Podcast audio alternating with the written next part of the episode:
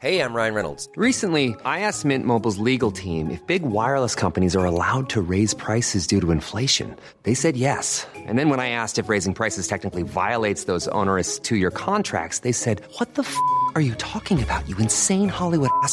So to recap, we're cutting the price of Mint Unlimited from $30 a month to just $15 a month. Give it a try at mintmobile.com slash switch. $45 upfront for three months plus taxes and fees. Promo for new customers for limited time. Unlimited more than 40 gigabytes per month. Slows. Full terms at mintmobile.com. Bonjour et bienvenue dans Podcasting, le podcast quotidien d'actualité du Grand Sud-Ouest. Nous vous proposons aujourd'hui un numéro exceptionnel, un hors-série. Nous réalisons occasionnellement ces épisodes pour aller à la rencontre d'une actrice ou d'un acteur de l'actualité dans le Grand Sud-Ouest. À notre micro aujourd'hui, Alma Ménager, bonjour. Bonjour. Avant de commencer cette interview, je voudrais prévenir nos auditrices et nos auditeurs qu'il sera question de violences sexuelles et donc les inviter à ne pas poursuivre l'écoute si le sujet est trop difficile pour elles ou pour eux. Alma, vous avez 20 ans, vous étiez étudiante en troisième année à Sciences Po Bordeaux et vous allez vous rediriger en psychologie dans quelques mois. Votre ancien compagnon vous a violé quand vous aviez 18 ans et cet épisode était en une de Libération le 8 mars dernier. Le quotidien publiait alors votre témoignage mais aussi la lettre de l'homme qui vous a violé et ce choix éditorial a fait couler beaucoup d'encre, il a été très contesté. Nous allons revenir sur tout cela en détail, nous avons souhaité vous laisser la parole pour présenter votre témoignage et au-delà de ce cas particulier, tenter de comprendre les leçons que l'on peut en tirer. Mais d'abord un mot sur l'actualité la plus récente au sujet de cette affaire. Il y a quelques jours, vous avez choisi de déposer plainte contre votre agresseur. Qu'est-ce qui vous a convaincu de franchir ce pas que vous n'aviez pas franchi jusque-là? Bah en fait, déjà tout s'est passé tellement vite euh, entre ma prise de conscience et ma béatisation, parce que je m'en suis rendu compte euh, mi-janvier, j'ai témoigné cinq jours après sur Sciences Po Bordeaux, et euh, j'ai été contactée par des journalistes quelques jours après. En fait, j'ai pas eu le temps de réfléchir à ça. Tout était trop rapide. Je, enfin, j'étais en, j'étais et je suis toujours en choc post-traumatique et je sais pas, j'avais pas vraiment euh, réfléchi à ça. Et puis en fait, c'est quand il y a eu la question de libération euh, qu'il a été question justement euh, du fait que bah, Samuel s'exposait à des risques de prison, hein, il risque 20 ans de prison, et que Libération n'allait pas pouvoir protéger son anonymat. En fait, avec Samuel, on... je l'ai recontacté pour la première fois par téléphone, parce qu'on s'est changé par lettre, et voilà. Et, euh, et en fait, euh, ce moment où il a hésité, en fait, parce qu'il se rendait enfin compte de ce qu'il risquait, alors qu'il avait eu deux mois pour le faire, mais bon. Et en fait, quand il a hésité, je me suis rendu compte que moi, j'avais vraiment envie d'un procès. J'avais besoin de ça, pour plein de raisons. Parce que, de manière symbolique d'abord, mais euh, du coup, quand il a commencé à hésiter, je me suis rendu compte euh, tout de suite. Hein, J'ai dit, mais de toute façon, que tu témoignes ou pas, moi j'ai porté plainte.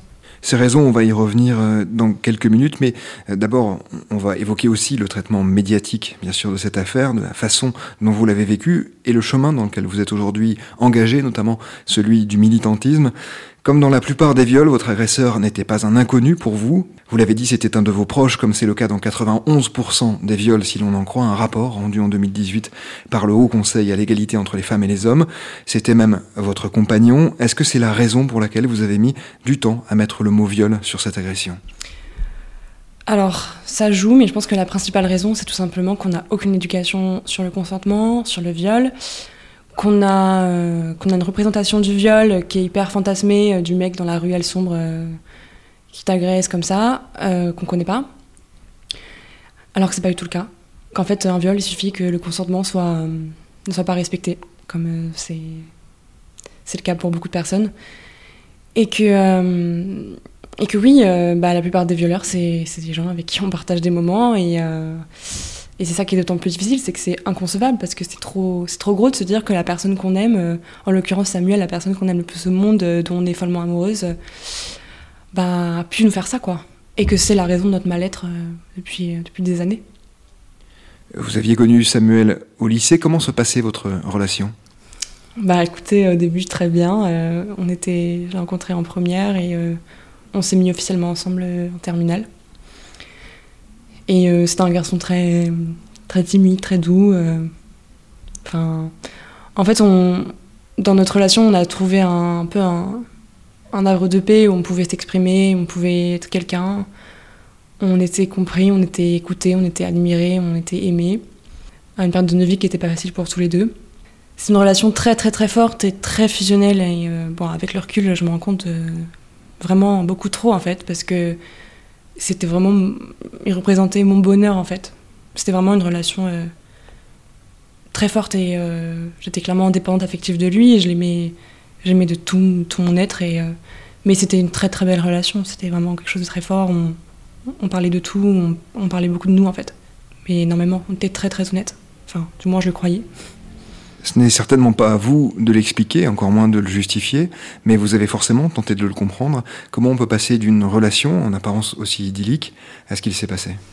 Alors, j'ai pas dit que notre relation était idyllique, parce que, au contraire, euh, elle participait à camoufler notre mal-être, en fait.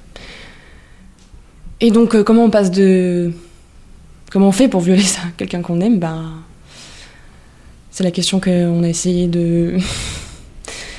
On a essayé de répondre euh, durant la confrontation euh, quand je suis allée porter plainte. Euh, donc après sa garde à vue, là, enfin pendant sa garde à vue. C'est. Je comprends pas. En fait, c'est. Il y a plein de choses qui viennent en tête. C'est le fait qu'il lui-même a été victime pendant plusieurs années de Pierre-Marie Dizier, qui a violé des dizaines et des dizaines d'enfants qui était chef de chœur au conservatoire. L'affaire est sortie en 2018. Et euh, je sais pas, je, je pense qu'il y, y avait tout un contexte. Euh, le fait que c'était. Il venait juste de me dire qu'il pensait plus m'aimer. Euh, je, je sais pas en fait. Je, je pourrais pas l'expliquer moi-même. Je, ça me dépasse en fait. Et c'est et c'est bien quelque chose que j'aimerais avoir une réponse un jour, mais je pense que malheureusement, il y a plein de choses qui s'entremêlent et en même temps, bah, il y a juste un moment, il a pété un câble et, c'est arrivé. Le soir de votre viol, vous dites vous être senti vidé. Même si vous n'avez pas immédiatement mis ce mot-là, de viol, vous avez compris tout de suite que ce qui venait de se passer était très grave Quand il, quand il m'a violé, euh, donc quand il m'a quitté, donc en avril 2019, euh, j'étais déjà en. J'étais, enfin, j'étais déjà. J'étais, je pense, en dépression. Enfin, à l'époque, j'avais pas du tout le, diagnostic, mais euh, j'étais déjà dissociée en fait. Et euh, du coup, j'étais incapable de comprendre ce qui se passait. quand il m'a violée, je, je comprenais qu'il s'est passé quelque chose de pas normal parce que moi-même, j'avais ressenti énormément de haine envers lui, chose qui n'était jamais arrivée avant. Et parce que vraiment, quand, il m'a violée, je me suis battue toutes mes forces et je voulais lui faire du mal, hein, de mon côté également. Euh, mais oui, je, savais que je, je voulais pas, mais euh, enfin, je lui ai dit d'ailleurs après le rapport, euh, quand j'ai enlevé ma ceinture, parce qu'il m'avait attaché les mains avec, je lui ai dit mais je crois que j'étais pas enfin non, je lui ai dit, je crois que j'en avais pas envie. Et et quelque, enfin, quelque part, au fond de moi, je le savais parce que quand je suis rentrée chez moi, j'ai écrit un texte justement sur le consentement qui décrivait la scène dans tous les détails, où je me mettais dans la peau d'un violeur. Et en fait, c'était lui. Mais j'ai jamais. Je mettais le mot viol pour euh, les personnages, mais pas pour moi. Et, euh, et c'est assez fou quand on y pense en fait.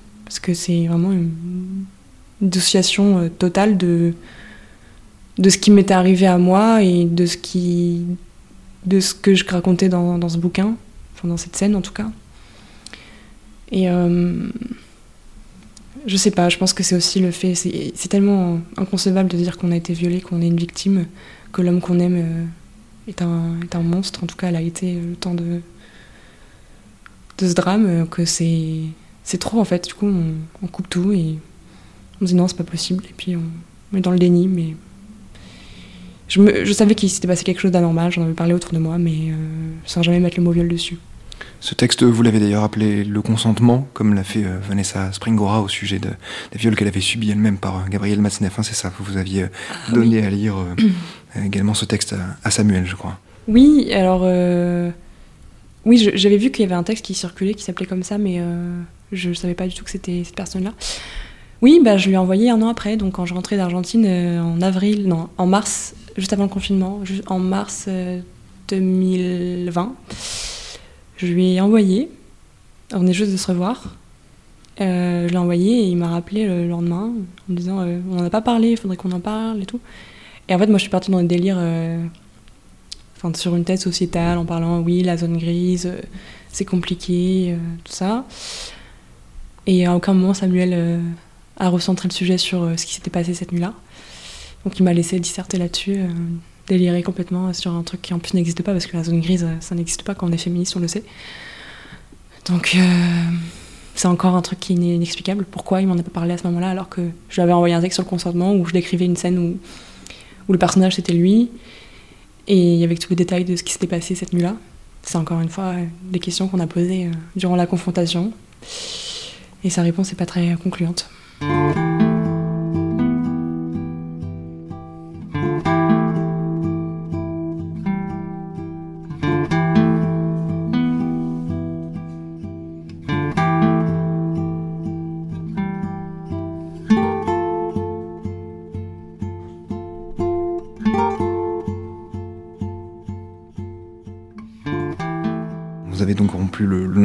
Votre agresseur. Ce viol s'est passé en avril 2019. Vous l'avez raconté en janvier dernier à une amie, puis sur le groupe Facebook des étudiantes et des étudiants de Sciences Po Bordeaux.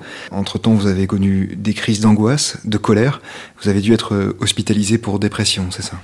Euh, Juste euh, un petit détail, mais c'est Samuel qui m'a quitté hein, le lendemain, c'est pas moi. Et euh, oui, j'ai été hospitalisée, bah, du coup, en fait, quand je suis rentrée en France en 2020, donc après ma mobilité que j'ai passée en Argentine pendant 8 mois, j'ai revu Samuel et tout de suite, je me sentais hyper bizarre, hyper angoissée, mais je pensais que c'était l'euphorie de le retrouver. Et en fait, à chaque fois que je le revoyais, pendant tout l'été, j'étais dissociée, je comprenais pas ce qui m'arrivait, j'avais peur, j'ai l'impression que chaque mot qui sortait de sa bouche était, allait me, me blesser chaque mot qui sortait de la mienne était, un danger. J'avais mon cœur qui s'accélérait quand j'entendais ces pas euh, qui, venaient à moi euh, dans la chambre. C'était horrible parce que j'avais besoin de le voir, je voulais le voir, je l'aimais. Et en même temps, bah, quand je le voyais, j'étais pas là. J'avais peur, j'étais, terrorisée. Et, euh, et, en fait, en août, on a décidé de ne plus parler, enfin, en, en septembre suite à ça parce que j'en pouvais plus de ces, de ces angoisses. Et, euh, puis lui parce qu'il en pouvait plus aussi de les subir. Et je pensais que ça allait m'aider. Et en fait, non, ça a été euh, de pire en pire. Je suis rentrée en dépression et. Enfin, je n'ai pas mis le mot dessus au début, je savais pas, hein, je comprenais pas, j'ai l'impression d'être folle. Euh, et, et du coup, ouais, j'étais. Enfin, au fur et à mesure des mois, ça s'est empiré, empiré. Puis en décembre, j'ai failli mettre fin à mes jours et. Et euh, j'en ai parlé à ma mère qui est psychiatre et qui m'a qui m'a envoyé voir euh, ma médecin généraliste qui m'a tout de suite dit euh, là il faut se faire hospitaliser, c'est trop grave. Donc ça a duré jusqu'à je suis sortie de la clinique en mars, début mars, donc je suis restée trois mois. C'est à ce moment-là, en décembre, janvier, que vous avez réussi à en parler donc à votre ami, et puis ensuite que vous en avez parlé sur ce groupe Facebook des étudiantes et étudiants de Sciences Po. Qu'est-ce qui a été le, déclic justement pour ouvrir cette parole-là Elle n'a pas eu, hein. c'est juste que depuis que je m'en étais rendu compte, ça fait cinq jours que je n'arrivais plus à manger, plus à dormir, j'étais enragée. La réaction des gens que j'appelais était, euh, pitoyable, mais vraiment c'était révoltant. Et puis euh, il y a eu un psychiatre à la clinique euh, qui m'a dit des choses horribles alors que je venais juste d'apprendre des choses très graves sur mon père qui m'a dit des choses euh, en mode euh, c'est n'importe quoi, il peut pas avoir autant de femmes violées, euh, c'est votre façon de gérer le traumatisme. ça veut dire quoi, un peu plus prendre sa fille par la taille, enfin des choses vraiment complètement à côté de la plaque. Et c'était vraiment moi l'hystérique, c'est moi qui comprenais rien, c'est moi qui étais, qui était folle. et je suis sortie de là, j'ai pleuré de rage et et puis en même temps Quelques jours avant, j'avais parlé avec quelqu'un de Sciences Po euh, qui m'avait aussi raconté son viol. Et je me suis rendu compte qu'en fait, euh, combien en fait c'était partout, mais que les gens, euh, ils se rendent pas compte parce que les gens parlent pas. Et Sciences Po, c'est vraiment le tabou. Et j'avais une colère contre Sciences Po, contre cette bienséance hypocrite. Enfin, vraiment, je. On vraiment que c'est ça la réalité. Enfin, je sais pas, j'étais juste enragée en fait, et c'était vraiment un, un, gros fuck. C'était un, un pavé jeté dans la mare. Il n'y avait aucune aucune préméditation. Hein. Je le... Ça faisait deux jours que je voulais, je voulais témoigner, enfin que je pensais à le faire, mais je l'ai vraiment fait euh, comme ça sur un coup de tête, quoi.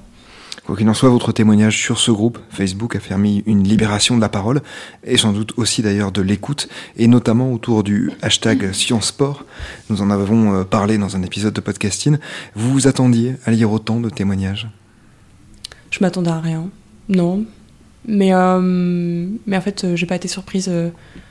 En fait, été surprise qu'il y en ait autant, mais j'ai pas été surprise de découvrir qu'il y avait autant de femmes qui avaient vécu ça. Euh... Je pense qu'à partir du moment où il y a eu. Parce que après mon témoignage, on a eu, eu une de mes amies euh, qui a témoigné aussi, et après une troisième personne sur l'inceste. Puis en fait, à partir de là, j'ai su que c'est parti quoi. Donc euh, j'étais plutôt surprise pour les premiers, après. après non. Quelques semaines après la publication de votre témoignage sur cette page Facebook, et alors que vous étiez toujours à l'hôpital, une infirmière vous a apporté une lettre de votre violeur. Quel sentiment vous a inspiré cette lettre? C'était incroyable. J'étais. Alors quand je l'ai reçue, j'étais hyper angoissée. Enfin vraiment, euh, j'ai fait une crise d'angoisse et tout. Enfin, je voulais vraiment la lire seule. Et je suis sortie dehors parce qu'il y a un parc euh, à la clinique et euh, je suis allée me poser vraiment à l'écart. Et j'ai lu la lettre au soleil et c'était incroyable ça m'a apaisé de fou. C'est, je sais pas, euh, lire euh, ces lignes euh, écrites par lui où il, reconnaissait tout, où il,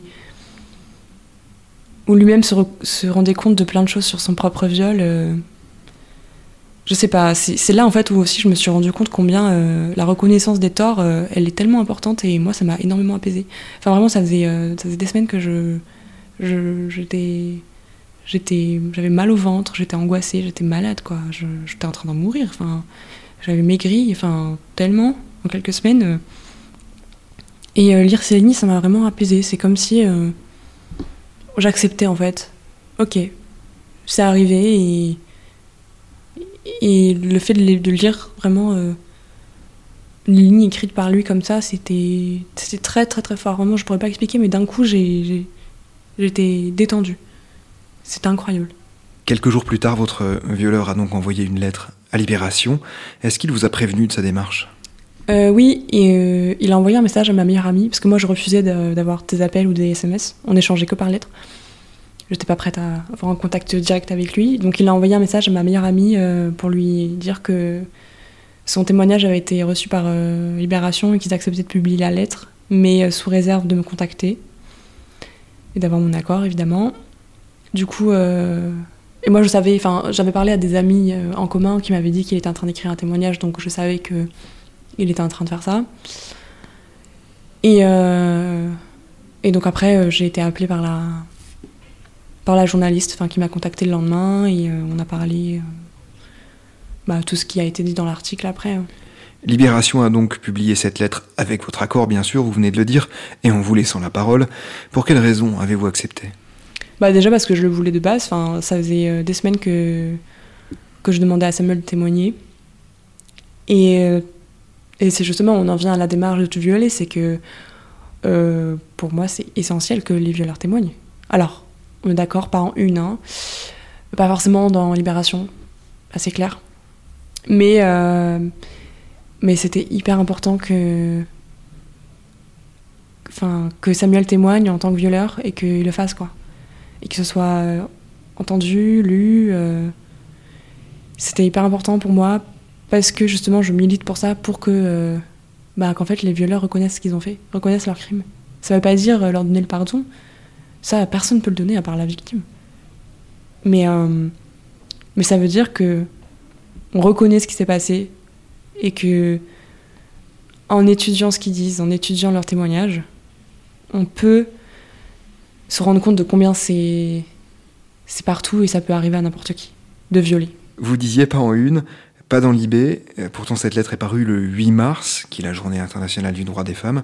Elle est parue en une, il y a lié à cette date, mais surtout dans le fond, un choix éditorial de Libération qui a beaucoup choqué, avec près d'un mois de recul. Quel regard portez-vous là-dessus?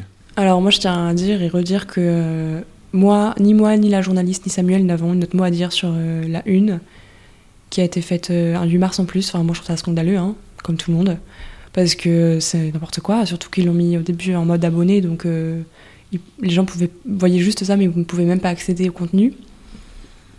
Donc ça c'était vraiment... euh, C'est vraiment scandaleux. Bon, après, ils se sont expliqués après dans d'autres articles, mais bon, le mal était fait. Moi, je sais juste que ça a permis de faire connaître un peu plus Toutes Violées, donc la page que j'ai créée pour justement relayer les témoignages, et que ça a quand même euh, posé le débat sur la table de qu'est-ce qu'on fait de la parole des violeurs. On est unanime, je crois, euh, enfin presque, hein, la grande majorité des personnes sont d'accord pour dire que c'est clairement pas dans le journal qu'il faut témoigner. Ça, c'est clair. Surtout que Samuel, c'est pas un témoignage qu'il a fait, hein, c'est surtout un manifeste. Enfin, il dit qu'il a violé, mais euh, voilà. Il se justifie quand même beaucoup. Mais, euh, mais ça a quand même posé la question de euh, pourquoi les violeurs ne témoignent pas? Et pourquoi on n'est pas prêt à les entendre en fait? Et ça, pour moi, c'est les questions les plus cruciales en fait. Parce qu'on ne pourra pas se. S'il n'y a que les femmes qui, parlent, bah malheureusement, ça ne suffit pas. C'est difficile à entendre, mais, euh, mais malheureusement, le fait est que ça ne suffit pas. Elles sont pas bien prises en charge, euh, elles sont pas, sont pas crues, alors que, enfin, le consentement c'est hyper subjectif. Donc euh, pourquoi on remet en question le subjectif d'une personne? Enfin, c'est aberrant et c'est tellement, c'est d'une telle ampleur que que c'est insupportable de se dire que d'une part, il y a des victimes qui ont vécu l'enfer et d'autre part, il y a des gens qui juste vivent leur vie tranquillement et ne, reconnaissent pas ce qu'ils ont fait et ne veulent pas entendre parler. Enfin, moi, je crois vraiment que pour avancer, il faut vraiment que euh, les violeurs témoignent, les agresseurs et toutes les personnes qui ont commis du mal euh, autour d'eux, qui s'en rendent compte euh, qu'elles témoignent. Ça ne veut pas dire se justifier, mais témoigner. Justement, sur le fond, vous en avez pensé quoi de cette lettre de Samuel à la Libération? Alors, moi, sur, quand je l'ai reçue, parce qu'il me l'a envoyée avant de la publier, quand je l'ai reçue, elle m'a beaucoup apaisée parce que je l'attendais depuis des semaines et que j'en avais marre. J'avais vraiment besoin de, la lire, de savoir que ça y est, c'était écrit, c'était là. Par contre, euh, en fait, avec le recul, euh, je sais pas. À vrai dire, je sais pas trop quoi en penser de cette lettre parce que au moment où je l'ai lue, j'étais déjà, j'étais encore beaucoup trop, euh, beaucoup trop amoureuse de lui en fait, beaucoup trop sous son emprise j'avais pas de recul. J'étais dans, dans, la lettre, il dit des choses. Euh, je suis d'accord avec tout ce qu'il dit, hein, mais euh, c'est le ton qui me dérange et c'est le fait que celui qui le dise, ça dérange aussi. Aujourd'hui, je pense que que cette lettre me met mal à l'aise parce que je revois dedans euh, le ton qu'il emploie aujourd'hui pour pour se justifier en faisant des grandes envolées lyriques sur sur tout le reste, sur la société, sans sans aucunement se rendre compte en fait du mal qu'il a commis et qu'il a commis lui. Bien sûr qu'il y a d'autres responsables, enfin, c'est clair. Hein. Moi, je suis la première à, à me persuader. Euh, l'éducation, euh, le fait que ses parents l'aient pas, euh, pas fait suivre par un psy après son, son viol, etc. Enfin, ses viols. Mais, mais c'est lui qui m'a violée. Mais est-ce que la parole des violeurs, notamment la parole publique, peut être autre chose que des justifications? Oui, Enfin, se justifier, ça. Pour moi, c'est vraiment euh, chercher à, à se dédouaner, en fait. Donc, ça dépend après la définition qu'on en donne, mais euh, euh, non, pour moi, ce qui est important, et dans violer ce qu'on a relié, les quelques témoignages qu'on a reçus de violeurs, c'est vraiment, ils témoignent de ce qu'ils ont fait. Et ils parlent aussi de leur prise de conscience.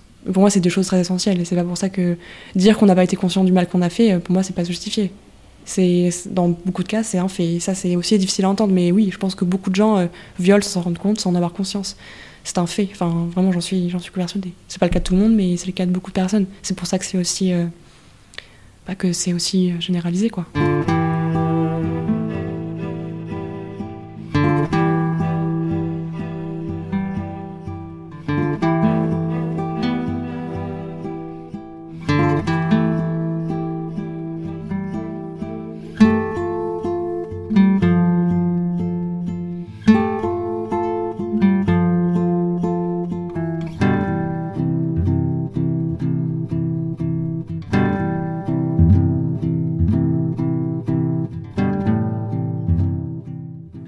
Nous l'évoquions en introduction, il y a quelques jours, vous êtes rendu au commissariat pour déposer plainte. Il y a eu aussi la garde à vue depuis de Samuel. D'abord, comment s'est passée votre démarche? On sait qu'elle est souvent difficile hein, pour les femmes violées. Ah mais moi quand j'y suis allée, quand j'y suis allée, euh, c'était horrible. Hein. J'avais super peur. Je... C'était vraiment. Euh, donc ma mère m'a accompagnée. J'arrivais à peine à faire trois pas euh, sans avoir envie de vomir. Enfin, j'étais super angoissée. Et en fait, j'étais pris en charge par un par un brigadier euh, Vraiment, je le remercierai jamais assez. Je, suis extrêmement reconnaissante de l'accueil qu'il m'en a fait. Euh, parce qu'il a été euh, très, très, très compréhensif. Je tiens à dire qu'il savait pas du tout qui j'étais au début. hein. Il n'avait pas du tout entendu parler de cette histoire. Donc c'est pas parce qu'il a reçu des ordres d'être bienveillant. Non, non, non. Je vous assure que non. Il a été très choqué en voyant, en lisant le témoignage de Samuel. Il comprenait, il était, il découvrait quoi. Et il a été euh, très, très, très humain, vraiment. À chaque fois que qu'on s'appelle, euh, il est toujours là à, me demander comment je vais, si c'est pas trop dur pour moi, euh, à me rappeler que je suis obligée de rien, que par exemple la confrontation, j'étais pas obligée, mais que je l'ai tenue à la faire. Ça s'est vraiment très très bien passé. Et en fait, ça m'a vraiment donné, redonné de l'espoir, en fait, à, de me dire qu'il y a quand même des personnes qui sont, qui sont humaines et qui sont, qui, qui- sont, qui sont compréhensives euh, par rapport à notre vécu. Et euh, mais en même temps, ça m'a confirmé aussi l'ampleur du problème, c'est-à-dire que ben ils, ils reçoivent pas de formation, donc ça peut être n'importe qui. Donc là, je suis tombée sur quelqu'un de bien, sur quelqu'un qui est un peu au courant euh, des réalités, mais j'ai tellement de témoignages de personnes qui sont allées, bah, qui sont allées à la police et qui ont été très très mal reçues. euh, leur plainte n'a même pas été enregistrée, ils n'ont jamais été rappelés. Enfin, c'est ça, c'est scandaleux et, euh, et c'est clairement lié au fait qu'ils n'ont aucune formation. Donc ils recrutent n'importe qui, donc c'est n'importe qui qui nous reçoit. Il y a eu aussi la confrontation, vous l'avez dit, elle est toute récente, elle a eu lieu avant-hier. Nous enregistrons cet épisode le 2 avril. Comment s'est passé euh, ce moment? Je, je pourrais pas mettre de qualificatif dessus parce que franchement, euh, c'était n'importe quoi. Enfin, je, les justifications de Samuel sont sont floues. euh, il prenait toujours 3000 ans pour répondre. Et euh, ce qui est apparu euh, flagrant, et enfin moi, c'est ce que j'ai pu, j'ai pu lui poser des questions aussi. Il s'est avéré qu'en fait, il a des doutes depuis le début, donc depuis, depuis, le, depuis le, viol. Parce que je lui ai dit tout de suite après, euh, je crois que j'étais pas, je crois que j'en avais pas envie. Et euh, il m'en a pas parlé à, aucun moment, même quand j'ai envoyé le texte sur le consentement. Et par contre, il en a parlé à un de ses amis euh, l'été dernier, donc en 2020, euh, quand j'étais en pleine crise d'angoisse. et à aucun moment, il a, il a parlé de ma souffrance, quoi. À aucun moment dans la confrontation, ça a été évoqué, en fait. Et même le policier, à un moment, lui a dit Mais vous pensez à elle un peu? C'est vraiment. euh, on dirait que je suis une victime collatérale, quoi. Donc, euh, en fait, moi, ça m'a fait du bien de voir, bah, déjà d'une part, qu'il n'y ait pas les faits. Après, il pouvait difficilement le faire vu tout ce qu'il y avait contre lui, y compris ses propres témoignages et ses lettres. Mais, euh, mais d'un autre côté, euh, c'était c'était vraiment. C'était très difficile. Ça m'a mis très en colère euh, d'entendre euh, euh, Samuel disserter comme ça sur mon viol. De te faire des grandes envolées lyriques pour justifier que non, il n'était pas vraiment lui-même, machin. Enfin, c'est. Enfin, pendant la confrontation, il y a plein de fois où j'ai failli euh, péter un câble, euh, lui dire Mais tu te fous de moi? Enfin, qu'est-ce que tu racontes là? C'est n'importe quoi ce que tu dis, tu te rends, compte Que là, ça va être écrit dans le, procès, dans le procès verbal, que ça va être lu par un juge. Moi, je suis très inquiète pour lui en réalité. hein. parce que vraiment, je, je pense que le juge voit ça, euh, soit il se dit c'est un manipulateur, soit il se dit que c'est un gros malade. Donc, euh, j'espère euh, malheureusement que, enfin, j'espère que ce sera la seconde option qui voilà que c'est euh, c'est vrai qu'il est malade et que c'est pour ça qu'il m'en a pas parlé parce que je sais pas il lui manque des euh, liées à son viol j'en sais rien. Mais vraiment un gros gros manque d'empathie et moi j'avais clairement l'impression qu'il comprenait rien. Qu'il comprenait rien qu'il était perdu soit il soit il a conscience qu'il dit des choses qui n'ont rien à voir enfin qui, qui part euh, dans un délire complètement euh, what the fuck soit il n'en a, pas conscience et euh, dans ce cas euh, c'est grave quoi Vous nous avez expliqué pourquoi vous avez euh, finalement décidé de déposer plainte. Qu'est-ce que vous attendez de cette démarche? On m'a posé la question aussi au commissariat. Alors, qu'est-ce que j'en attends? Bah, Déjà, j'en attends une reconnaissance de ce qui m'a été fait. J'attends justice, réparation. Même si on pourra jamais euh, me rendre mes deux années d'angoisse, on pourra jamais me rendre euh, mes souvenirs, on pourra. Enfin, c'est sûr, hein, mais euh, c'est clairement pas ma mère de payer mes psychiatres, mes psychologues, machin, parce que je vais avoir toute ma vie. hein. je suis dans un état complètement. Enfin, je suis traumatisée, je suis de très très très mal. Mais, mais j'en attends aussi. c'est aussi un geste que j'ai fait pas que pour moi, je pense. Enfin, évidemment, je, le voulais pour moi, mais c'est aussi parce que euh, ne pas porter plainte, euh, c'était ne pas euh, permettre à la justice de s'en emparer. Et pour moi, c'est hyper important qu'en fait, c'est très important de porter plainte. Enfin, moi, j'ai hésité à le faire, donc je blâme pas du tout les personnes qui le font pas parce que on, sait combien c'est une épreuve de plus. Et personne devrait avoir à subir un procès à 20 ans. Personne devrait avoir à subir un, un procès tout court. Mais quand on nous a fait du mal, bah, je pense que c'est important de le faire. Et qu'on a de la chance, comme moi, d'être bien pris en charge, c'est. c'est moi, c'est vraiment été un soulagement d'être accompagné par, des, par, par ce policier qui est très très compréhensif et qui m'accompagne quand même enfin, de façon très très humaine. Je pense que. Enfin, j'ai aussi envie que mon procès soit politique en fait. Vu que j'ai été. euh, je suis très médiatisée, euh, je veux aussi que ce soit, ça permette d'aider aussi la cause, entre guillemets. Parce que. Parce que voilà, c'est. Je sais pas si on peut dire que c'est historique, mais euh, des violeurs, un violeur qui témoigne dans l'IB, ça s'est jamais fait. Donc là, ça m'énerve parce que j'ai l'impression de flatter l'ego de Samuel et c'est vraiment la dernière chose que j'ai envie de faire. Mais c'est vrai que c'est pas. Il faut bien lui euh, reconnaître ça. C'est un violeur, voilà. il- C'est un monstre sur certains points, mais, euh, il a reconnu ce qu'il a fait et ça m'a énormément aidé. Et j'espère que ça permettra euh, à d'autres hommes, enfin, d'autres coupables de reconnaître aussi ce qu'ils ont fait et de, de pouvoir permettre aux victimes d'enfin se reconstruire. Parce que je pense que c'est ça aide énormément. Vous avez co-créé le groupe Toutes et tous violets, T-O-U-S-T-E-S-V-I-O-L-E-T, notamment sur Facebook et sur Instagram. Parlez-nous de ce groupe et de la raison pour laquelle vous vous y investissez. Alors moi, quand j'ai créé ça, euh, c'est vraiment, euh, ça, devait être, euh, je sais pas, une semaine après euh, le début de tous les témoignages qu'on recevait en masse euh, sur le groupe euh, Sciences Po Bordeaux, enfin des étudiants de Sciences Po Bordeaux. Et en fait, euh, c'était clairement que je voulais pas que cette parole, cette libération de la parole, qui était incroyable, hein, vraiment, c'est très très très fort de voir tout cette, euh, cet élan de solidarité, d'écoute, euh, de- d'émotion euh, très très fort, de drame, dans un lieu aussi tabou et aussi froid que Sciences Po. C'était incroyable. Je trouve ça très bien, hein, mais que l'élite se remette en question, c'est essentiel parce que c'est nos futurs gouvernements. Mais moi, je m'en fous en fait. Dans le- Enfin, je m'en fous pas, mais c'est qu'une partie minime du problème, dans le sens où Sciences Po, bah, les personnes qui ont, témoigné, elles vont pouvoir aller voir des psys, elles vont pouvoir se faire soigner, se faire prendre en charge, etc. Être accompagnées de diverses manières.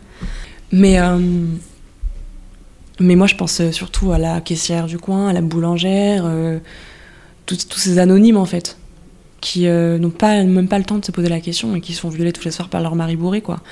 Moi, je pense à ça et euh, en tout cas, c'est comme ça que j'ai, c'est dans cette optique que j'ai créé Tout Violet, c'est que je voulais, vraiment, je voulais vraiment euh, donner euh, cette chance, enfin un espace qui, comme dans Sciences Po Bordeaux, soit un, un safe space où n'importe qui pourrait s'exprimer en son nom comme il voudrait, comme il le voudrait, en anonyme ou pas, et qui puisse être écouté, que la parole soit recueillie. Et aussi parce que euh, ça m'a paraissait essentiel que les violeurs témoignent aussi. Mais que pour ça, il n'y a pas d'espace qui existe aujourd'hui. Après, tiens à dire que c'est quand même très, très important de le dire, c'est que c'est quand même un espace créé pour les victimes en tous les cas. C'est-à-dire qu'on accueille la parole des violeurs, mais, euh, mais c'est dans l'optique quand même.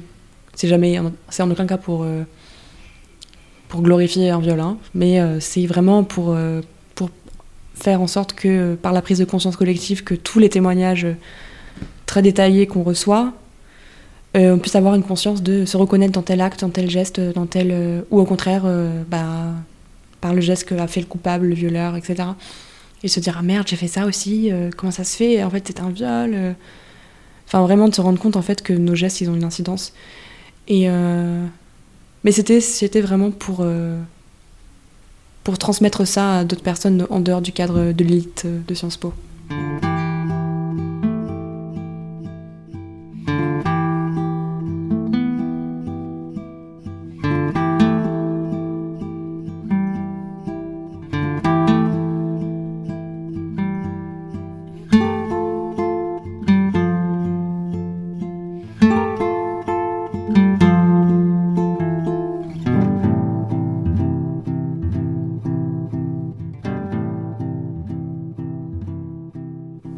Souhaitez que l'on se questionne davantage, qu'on réfléchisse notamment à l'éducation.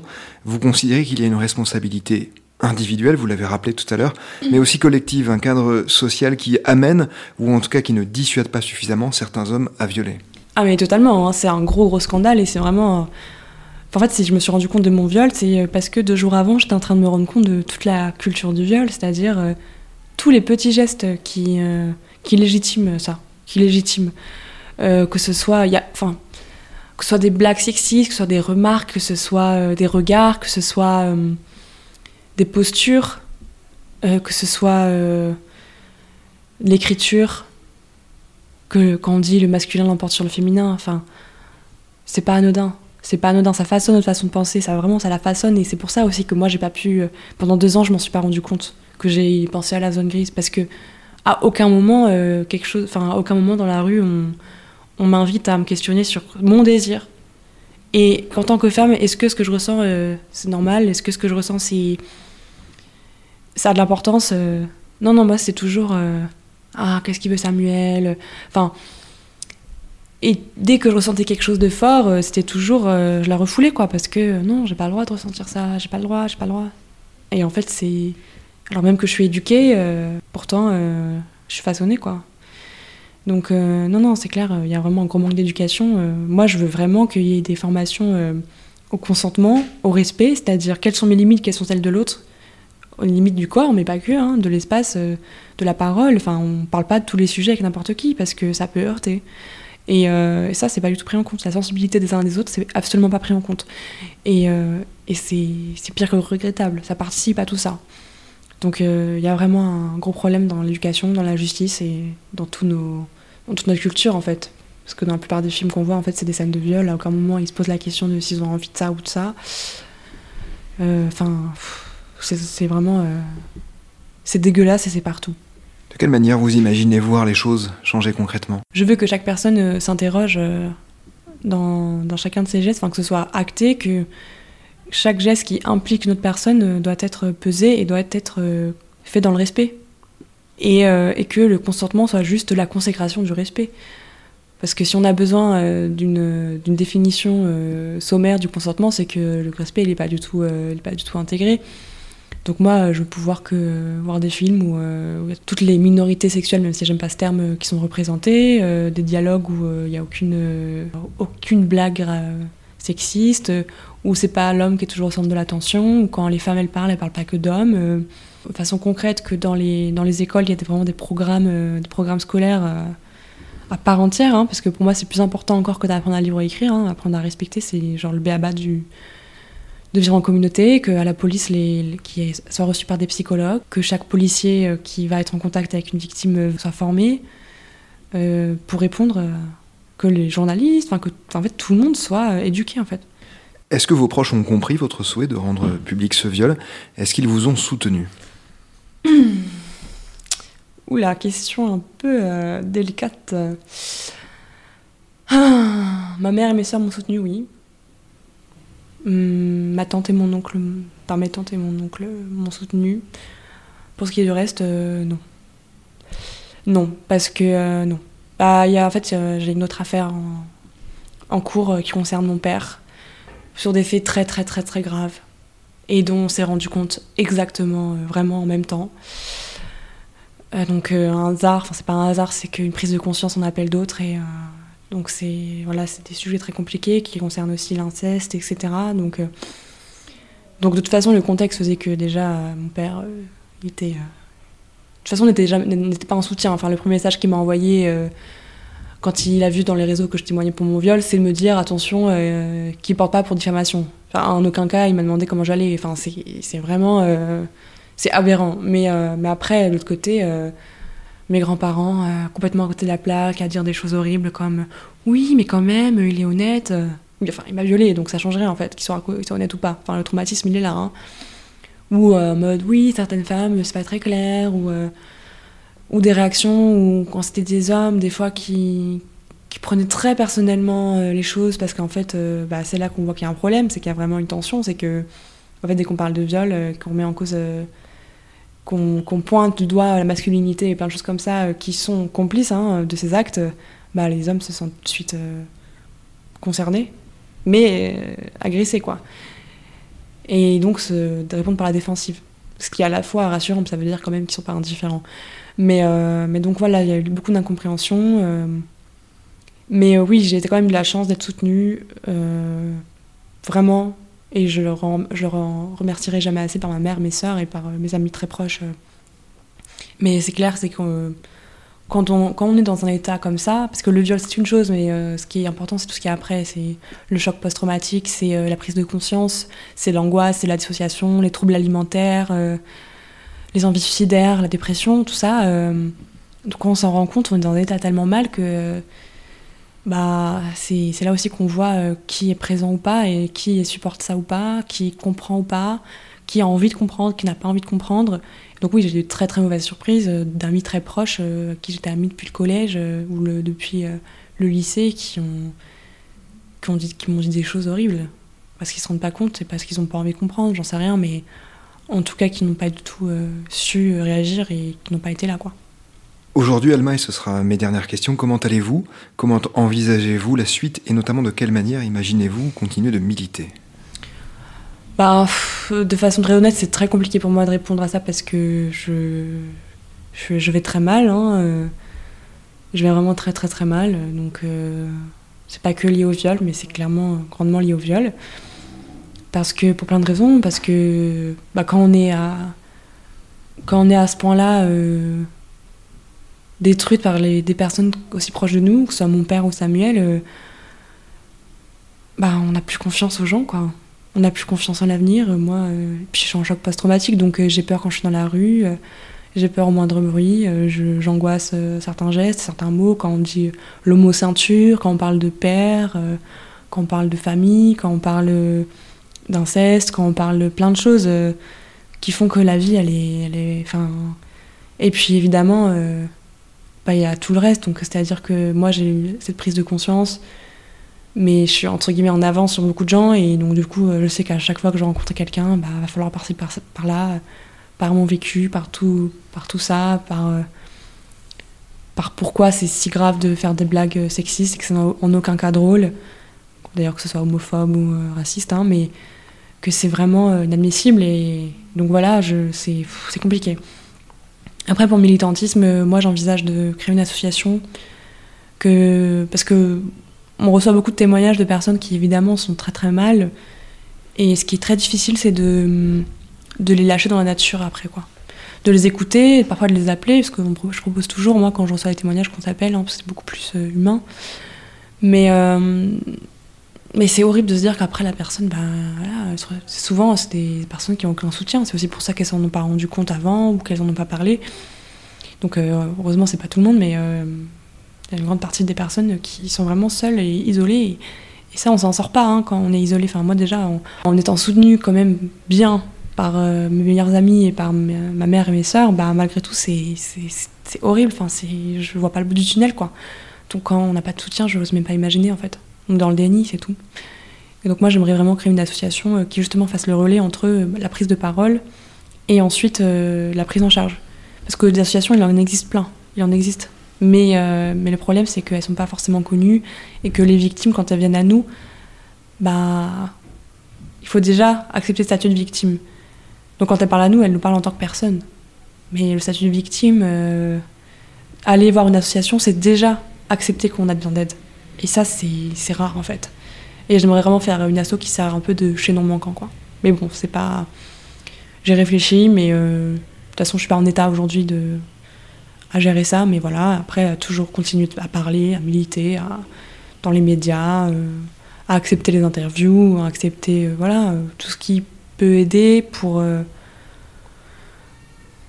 pour, amener cette parole aux personnes, enfin à tout le monde en fait, pour qu'il y ait vraiment une vraie prise de conscience. Et puis après, dans mon entourage, euh, tout simplement, euh, continuer à être à l'écoute en fait, et montrer que c'est hyper important. Enfin, la communication et dire que montrer qu'on est à l'écoute, c'est, je pense, euh, le plus important. Parce que des victimes, malheureusement, elles sont partout. C'est pas forcément les gens auxquels on s'y attend. Parce qu'en fait, comme, comme il suffit de violer pour être violeur, il suffit d'être violé pour être violé. Et donc, c'est pas écrit sur notre tête. Et souvent, bah, avec le déni, avec le choc post-traumatique, avec la mémoire La mémoire traumatique, euh, c'est pas, c'est pas du tout euh, visible. Donc il faut apprendre aussi, je pense, à repérer tout ça. Mais euh, voilà, être toujours à l'écoute et, et puis euh, essayer de faire du mieux que je peux pour m'en sortir moi déjà, parce que c'est pas gagné non plus. Vous êtes confiante dans la société, dans la capacité de la société à évoluer sur ces points? Franchement, franchement non. Enfin, je suis confiante parce que c'est c'est possible. La preuve en est, j'en suis l'exemple même, hein, euh, que par la libération de la parole, il y a plein de choses extraordinaires qui se passent.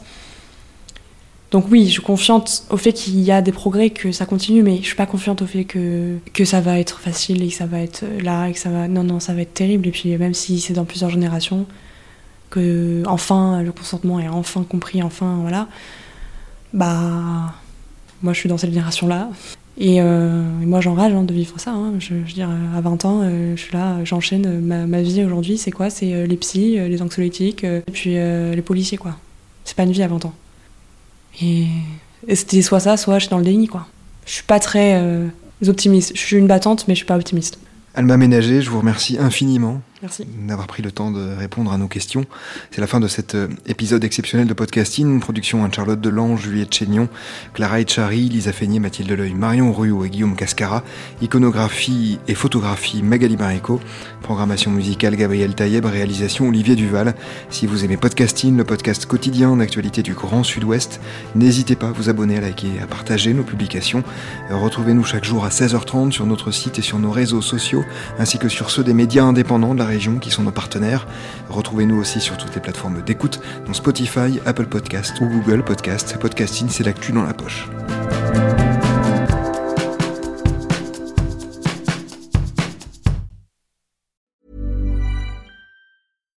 When you make decisions for your company, you look for the no brainers. And if you have a lot of mailing to do, stamps.com is the ultimate no brainer. It streamlines your processes to make your business more efficient, which makes you less busy. Mail checks, invoices, legal documents, and everything you need to keep your business running with stamps.com. Seamlessly connect with every major marketplace and shopping cart. Schedule package pickups and see your cheapest and fastest shipping options from different carriers with rates up to 89% off USPS and UPS rates. And with the stamps.com mobile app, you can take care of mailing and shipping wherever you are. Make the same no-brainer decision as over 1 million other businesses with stamps.com. Sign up with code program for a 4-week trial plus free postage and a free digital scale. No long-term commitments or contracts. That's stamps.com. Code program.